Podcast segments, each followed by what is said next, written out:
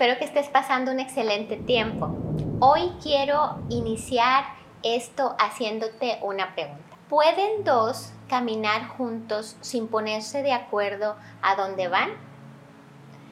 Quédate a escuchar esto. Sé que va a ser de gran ayuda para ti y para todos. Hoy quiero platicarte un poco de cómo podemos tener relaciones saludables.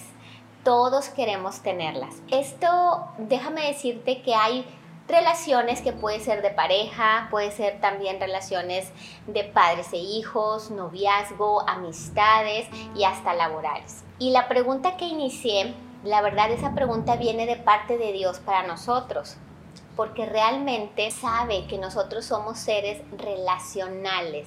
Nosotros no fuimos diseñados para estar aislados, para estar solos. Y si yo te preguntara el día de hoy, ¿cómo están tus relaciones actualmente? ¿Qué me podrías decir? Quizás me podrías decir, no, fíjate que sí tengo algunas relaciones en las que me, va muy bien y estoy muy perfecto ahí, pero seguramente has de tener unas áreas ahí en donde estas relaciones no se llevan muy bien, quizás pueden estar lastimadas o ya pueden estar fracturándose o de hecho ya pueden estar fracturadas. Y quiero decirte que esto es algo muy normal, muy normal que pueda suceder.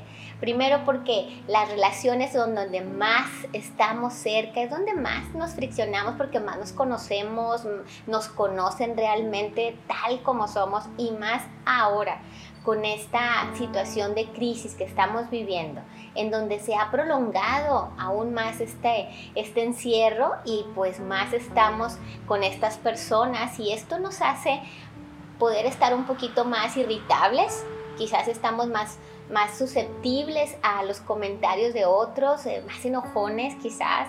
Quizás la situación que vivimos nos ha afectado que hasta podemos estar con mucho más estrés, ansiosos, preocupados o hasta con incertidumbre. Pero fíjate que hoy, hoy quiero enfocarte en algo de lo cual sí puedes hacerte cargo y de que te puedas ocupar de esas personas que son los más valiosas para ti y las que te van a acompañar precisamente a pasar esta crisis de la que estamos hablando. Dios no quiere que estemos peleando constantemente y que la estemos pasando mal. No, claro que no. De hecho, Él nos dice que en lo posible y en lo que de nosotros dependa, estemos en paz con todas las personas. Entonces, esto significa que sí podemos, que sí podemos lograr tener relaciones saludables, solo que pues necesita de nuestra parte, requiere de hacer una inversión, requiere de hacer un esfuerzo, trabajar, pero sí se puede lograr tener relaciones saludables. Hoy quiero invitarte a esto, a que puedas reconstruir, reconstruir tus relaciones. Y quiero hacerte otra pregunta. ¿Cómo estás tratando el corazón de las personas que están a tu alrededor?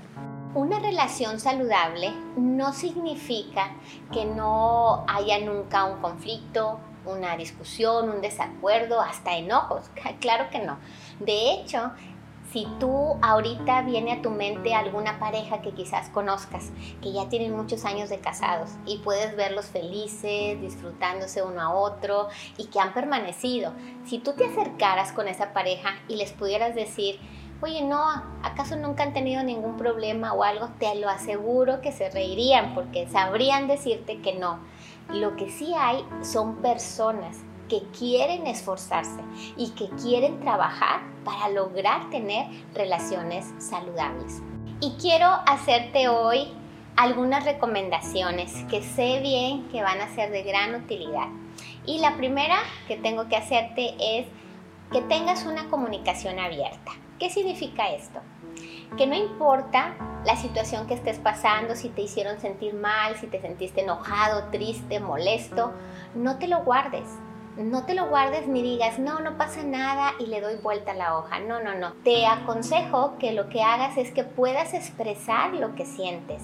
Y de hecho, si tú eres de las personas que al hacerlo, al, poder hablar cuando estás enojado, puedes no hacerlo de la mejor manera, pues se vale, se vale que le puedas decir a esta persona, sabes qué, dame un momento, voy a tener que meditar, pensar y de hecho hasta te recomiendo que escribas, que escribas qué es lo que quieres decir para que puedas expresar tus sentimientos de la mejor manera. Número dos, resuelve los problemas con respeto. ¿Qué quiere decir esto? Que tenemos que hacer a un lado lo que es el maltrato, la ofensa, la agresión, porque esas cosas no nos van a ayudar. Al contrario, son lo opuesto a que nosotros tengamos una relación saludable. Número 3. Trata en lo que puedas en poner el punto de vista del otro como más importante el ser empáticos, el que podamos llegar a acuerdos. De hecho, de eso se tratan las relaciones. No podemos salir ganando siempre. Podemos decir, oye, ¿qué te parece si entonces hoy tú cedes y al rato te va a tocar a ti? De hecho, debemos de llegar a acuerdos y acuerdos que puedan traer tranquilidad para ambas partes. Y número cuatro, busca siempre la reconciliación. No esperes que pasen los días sin tener que estar hablando con esa persona, estar molesto, enfadado.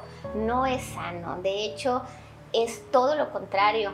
Realmente hace que el corazón se ponga muy distante y hace que las relaciones se pongan mucho más frías. Entonces yo te recomiendo que no permitas que termine el día sin que tú busques a esa persona y puedas pedirle perdón. De hecho, es de grandes pedir perdón y reconocer que, tenemos áreas de oportunidad y que nos equivocamos.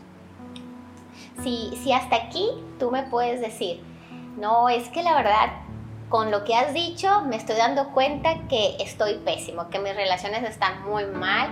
No importa, no importa. Lo importante es qué quieras hacer a partir de esto.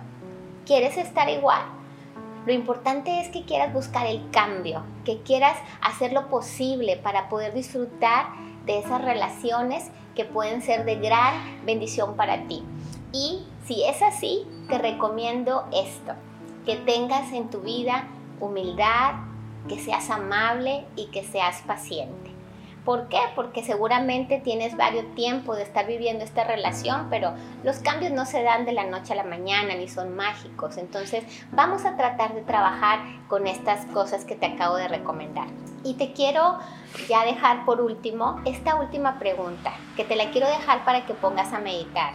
¿Cuál sería ese primer pequeño paso que tú tendrías que estar haciendo para darte cuenta estás trabajando en construir tus relaciones. Te voy a dar una pequeña pista. Trata a los demás como te gustaría que te trataran a ti. Le llamamos la regla de oro y esta es la llave con la que abre la puerta para poder tener relaciones saludables, para poder tener relaciones de éxito, pero sobre todo para poder disfrutar de esas personas que están puestas ahí en tu vida con un propósito. Y si tú que me escuchas me dices, no, Pati, yo ya he intentado de todo, yo ya lo he hecho y pues no, o sea, no cambia, no, no resulta, este, ya, ya me cansé, de hecho. Entonces, esto, esto que tengo es para ti. Si tú crees que lo has intentado todo, yo estoy segura que hay algo, hay algo que no has hecho, porque ¿qué tendría de caso estar haciendo las mismas cosas que te den el mismo resultado? Entonces, para ti está esta, esta sugerencia. Número uno, busca ayuda profesional. Busca a esa persona que puede estarte dando un sabio consejo, que puede ver las cosas desde afuera de, esa relación conflictiva y que puede darte una solución, estrategias en donde puedan ayudarte. Y número dos, y la más importante, acércate a Dios. ¿Sabes qué?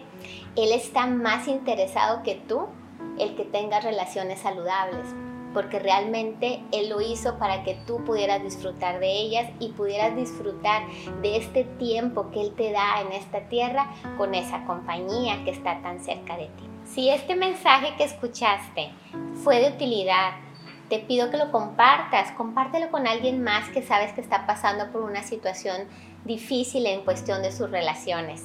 Y pues bueno, muchas gracias por escucharme, que pases un excelente día y nos vemos pronto. 拜。嗯